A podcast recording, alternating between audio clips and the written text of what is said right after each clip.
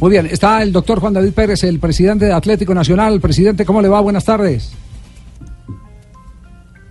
Presidente. Presidente, Aló. doctor Pérez. Doctor, saludos. ¿cómo le va? ¿Dónde anda? ¿Rumbo a la concentración o qué?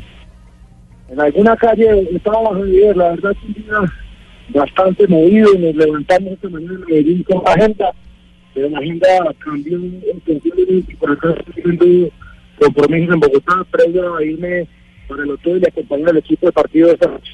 Ya, eh, bueno, cu- cuéntenos cómo se consolidó eh, ese fallo eh, que se da de abrirle eh, un paréntesis al Atlético Nacional hasta que no esté en firme la decisión del Tribunal Deportivo de la Federación Colombiana de Fútbol. Todo esto vía TAS. ¿Cómo se consolidó? Eh, eh, ¿Cómo fue el proceso? No, Javier, nosotros cuando fuimos notificados en el caso de segunda instancia a de diciembre por parte de la Comisión de de la Federación Colombiana de Fútbol, eh, decidimos dentro de las instancias legales de la norma nos permitía acudir ante el Tribunal de Arbitraje del Deporte con sede en Suiza, donde pusimos el recurso contra la decisión de fondo de la Federación Colombiana de Fútbol y solicitamos el otorgamiento de la medida cautelar, eh, la cual fue fallada esta en, en- en- en Suiza y notificada a nosotros a primera hora de la mañana, hora colombiana. Ya, eh, y acaba Nacional de confirmar en consecuencia que eh, ya tiene arquero, ¿no? Sí, teníamos eh, todo supeditado a, a la posibilidad de que el TAS nos concediera la medida cautelar y ya con eso empezamos a, a correr contra el tiempo, porque el mercado ya está muy, muy maduro, muy avanzado. Arrancar en esta época es difícil, pero bueno, ya podemos avanzar en materia de la contratación del arquero que se sumará al grupo de arqueros que hacen parte de la nómina y que están disputando el torneo en la ciudad de Bogotá.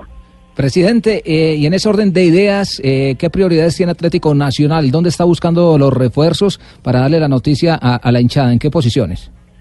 Bueno, a partir de, mom- de este momento, de esta mañana, los esfuerzos se, se reenfocan, se reenrotan en la posibilidad de- del centro delantero, el 9, y en un volante creativo, un volante 10 o un volante mixto con ideas que aporte a la creación y al juego ofensivo de Atlético Nacional. Eh, tengo, tengo noticia, usted eh, verá si la desmiente, eh, la confirma o guarda silencio, eh, presidente. Emmanuel Herrera, atacante de Sporting Cristal de Perú, 43 goles en 44 partidos. Es un jugador que habíamos revisado el año pasado y cuando estábamos mirando la posibilidad del centro delantero, eh, teníamos varios nombres, se mandó una opción interesante, salió los espacios y todas las conversaciones quedaron eh, supeditadas, congeladas y no tenemos avance ni nada para confirmar en ese sentido. Eh, lo que quiere decir que no está cerrada esa posibilidad. Es correcto, es un nombre que nos interesó en su momento, que sigue estando vigente, pero la posibilidad del centro delantero la integra una terna y estaremos hoy revisando eh, esa terna, cada una de las opciones y en qué condiciones se encuentra. Ya, correcto. Eh, usted, usted, eh, eh, de- ¿qué, piensa hacer de aquí en adelante? Esto fue una medida cautelar. Como presidente de Atlético Nacional, ¿qué otras acciones están preparando para presentar ya al, TAS eh, apenas empiece el análisis eh, de todo el proceso? No, la semana pasada, el pasado viernes, para presentar por parte nuestra como los alegatos finales y ya toca esperar a que la audiencia nos cite a la audiencia, viajemos a la misma y ya el fallo final de este proye- proceso jurídico debe tardarse entre seis y ocho meses. Ya. ¿Que ¿El abogado es eh, argentino? es un pool de abogados que nos ha venido acompañando, abogados colombianos, abogados argentinos, abogados argentinos, y hemos hemos mucho como conformado un grupo de asesores que de diferentes ópticas nos acompañan en este proceso. Sin lugar a dudas, Javier, es el proceso en la justicia deportiva más en del equipo colombiano, al menos por, por su cuantía. Sí. eh, eh, ¿Está el doctor Crespo dentro del equipo de abogados de ustedes? Sí. ¿El argentino? No, no, señor. No, ah, bueno, porque está muy enterado del caso. él, él anda muy enterado, muy documentado del caso, porque es un hombre muy, muy experimentado en ese, en ese sentido, y entonces por, eh, por eh, digamos que, que respeto a lo que él piensa, eh, no voy a no voy a, adelantar absolutamente nada por lo que piensa el doctor eh, Crespo, pero eh, de pronto pueden ser mejores las noticias de lo que muchos piensan para el Atlético Nacional en ese sentido. Yo sé que, presidente, que hubo molestias por lo de la filtración de la noticia en el comunicado de Di Mayor. ¿Ya se solucionaron las cosas?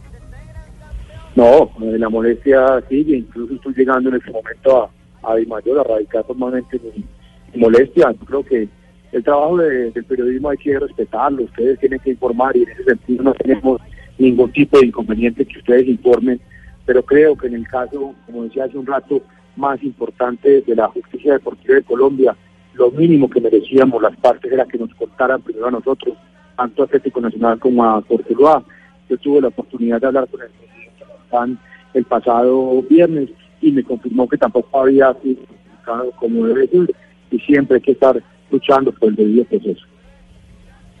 Presidente, el regreso del Lobo Guerra, quien hoy se encuentra en el fútbol brasileño, ¿qué porcentaje es cierto y qué posibilidad tiene como tal de que regrese el Lobito Guerra, el venezolano? No, no, son... Eh,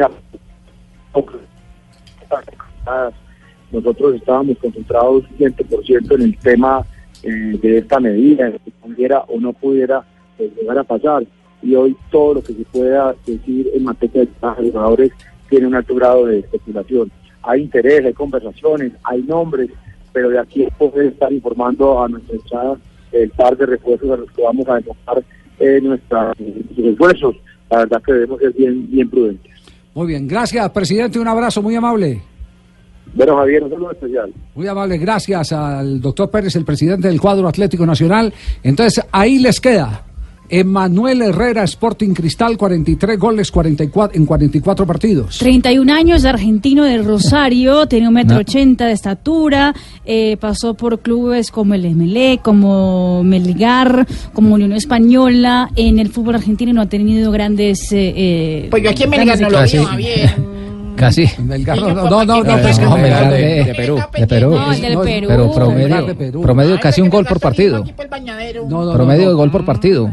Alto, bastante alto. Sí, sí, 43 goles en 44 partidos y es un promedio altísimo, indudablemente. Sí, sí. Eh, eh, lo ha dicho el presidente, eh, lo estuvieron buscando antes de que llegara el fallo, iban adelantadas las conversaciones, luego se congela, está en la lista de tres candidatos es eh, el jugador que le gusta al técnico Autori. Y si es por el gusto del actual entrenador del Atlético Nacional, entonces Herrera, el argentino, podría ser el eh, jugador para reforzar el ataque del cuadro Atlético Nacional. 3 de la tarde, 20 minutos, este blog deportivo. Nacional,